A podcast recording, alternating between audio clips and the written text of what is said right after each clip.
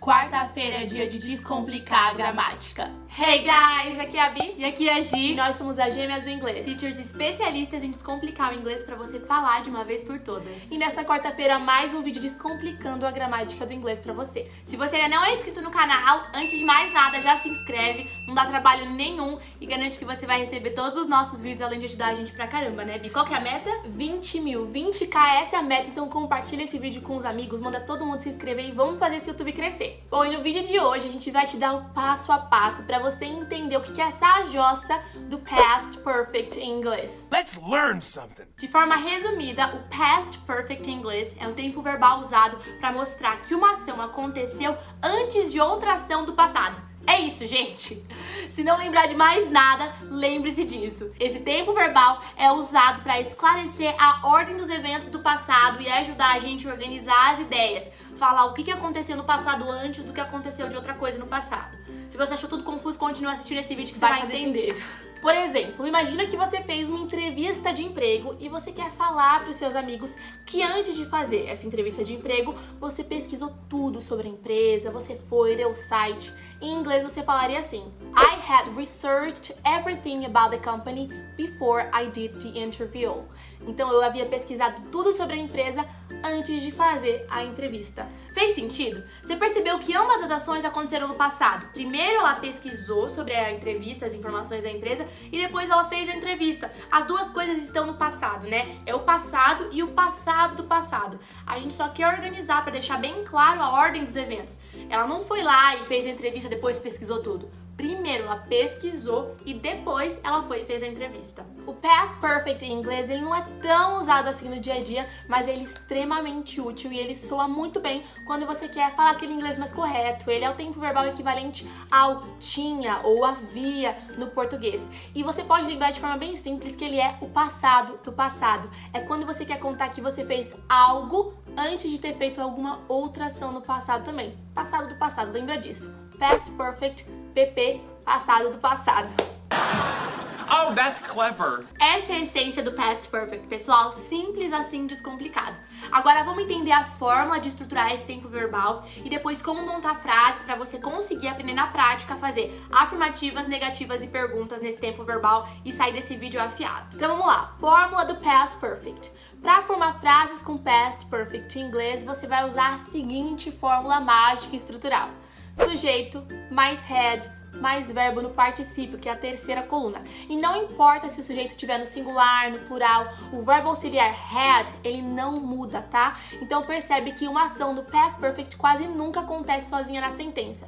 Geralmente ela vem acompanhada de uma outra ação. Lembra que ela é o passado do passado? E a ordem das frases não altera em nada o sentido. Por exemplo, você pode falar He had cleaned up the mess by the time they arrived home. Então, ele havia limpado a bagunça quando eles chegaram em casa. Ou então, by the time they arrived home, he had cleaned up the mess. Quando eles chegaram em casa, ele já tinha limpado, já havia limpado a bagunça. Percebeu só, gente? Dá na mesma, a ordem não alterou nada, a ordem dos fatores não altera o produto. A gente quis dar uma ordem para os eventos que aconteceram no passado e foi exatamente isso que a gente fez. Pois é, a gente quis dar uma ordem para os eventos no passado e porque a gente usou past perfect para um dos eventos, ficou claro que ele é o passado mais passado, né? O passado do passado. E é importante notar que os verbos no particípio podem ser regulares ou irregulares. Os verbos regulares são aqueles que são acompanhados pelo ed no final da palavra. Called, used, worked. The movie had finished when we got to the theater. Então o filme tinha terminado quando nós chegamos no cinema. The movie had finished when we got to the theater. Já os verbos irregulares são aqueles que não seguem um padrão normal de inflexão, ou seja, não tem só um ed no final. Seen, gone, made, done, said. Percebe? Ele muda totalmente a estrutura de escrita dele quando a gente coloca no passado, no caso aqui a terceira coluna, o particípio. She had been to Japan twice before moving there last year. Ela havia ido ao Japão duas vezes antes de se mudar para lá no ano passado. She had been to Japan twice before moving there last year. I knew the story very well because I had heard it many times. Eu conheci a história muito bem porque eu já havia escutado muitas vezes. I knew the story very well because I had heard it many times. Você percebeu? Eu já sabia a história muito bem, porque eu antes já havia escutado muitas vezes. Had heard, né? Havia escutado. Tá percebendo isso? Essa ideia de havia escutado. Por exemplo, eu fui dormir ontem à noite, mas eu já havia escovado os dentes antes. Tanto o meu ato de ter ido dormir quanto de ter escovado os dentes são coisas no passado, mas existe uma ordem para esse passado. Eu já havia escovado os dentes antes de ter ido dormir. Tem um passado que é um passado passado só e tem o passadão, que tá mais longe ainda, que tá bem lá atrás, tá antes desse passado aqui normal. Bom, agora que você já entendeu a forma afirmativa, bora entender a forma negativa? Bom, conjugar o past perfect na forma negativa é super fácil. É só você acrescentar o not entre o verbo auxiliar had e o verbo no particípio. Então fica sujeito mais had mais o not mais o verbo no particípio. E vale a pena notar também que os americanos quase sempre usam o hadn't, que é a forma abreviada do had not, é aquilo que a gente chama de slash. E a gente vai estudar algumas frases para ver como isso fica na prática, porque aqui é tudo baseado em exemplo. I had not eaten at the restaurant before today. Eu não havia comido naquele restaurante antes de hoje. I had not eaten at the restaurant before today. We got rained on because we hadn't purchased an umbrella. Choveu na gente porque nós não havíamos comprado um guarda-chuva. We got rained on because we hadn't purchased an umbrella. De novo, gente, choveu na gente no passado, é algo que já aconteceu porque a gente não tinha, não havia comprado um guarda-chuva. Bom, e para formar perguntas? Para formular frases usando past perfect na forma interrogativa, a gente troca o had e o sujeito de lugar. A fórmula fica assim: had mais sujeito mais o verbo no particípio. É o famoso uh, que a gente chama, né? Ao invés de falar sujeito mais had, você fala had mais sujeito e pronto. E claro, né? Acrescenta uma interrogação no final. Had you spoken to your supervisor before you got fired?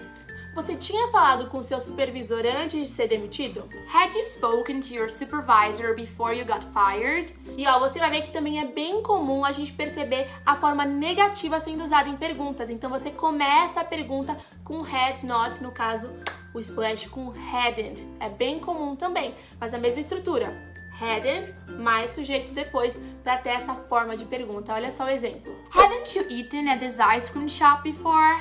Você não havia comido nessa sorveteria antes? Hadn't you eaten at this ice cream shop before? Você conseguiu entender a importância do past perfect em inglês? Bom, tem apenas 12 tempos verbais na língua inglesa e esse, com certeza, certamente tem um papel muito importante no idioma, porque como você consegue contar o passado do passado, como a gente tem dito nesse vídeo inteiro, conseguir colocar em ordem cronológica mais de um evento que aconteceu no passado, sendo que esse é o passadão, como a gente chama. Agora, se você aprendeu, segue nosso lema e faz aprende e aplica. Já deixa aqui nos comentários frases praticando. Se você tem dúvidas, coloca aqui também. Se você tem sugestões de novos vídeos para as quartas-feiras gramaticais aqui, manda também pra gente poder sempre descomplicar a sua vida e facilitar a gramática inglesa para você. E se você gostou desse conteúdo, não deixa de se inscrever aqui no canal. A gente tá com uma meta de 20 mil seguidores, então compartilha esse vídeo Inscritos. com amigos. É. 20 mil inscritos. A gente tá com uma meta de 20 mil inscritos, então compartilha esse vídeo com amigos que também querem aprender inglês. Não deixa de acompanhar a gente também todos os dias lá no Instagram, arroba gêmeas do inglês, com muito conteúdo legal, stories do dia a dia em inglês. A gente tá sempre aí. E a gente se vê na próxima dica. See you, bye bye!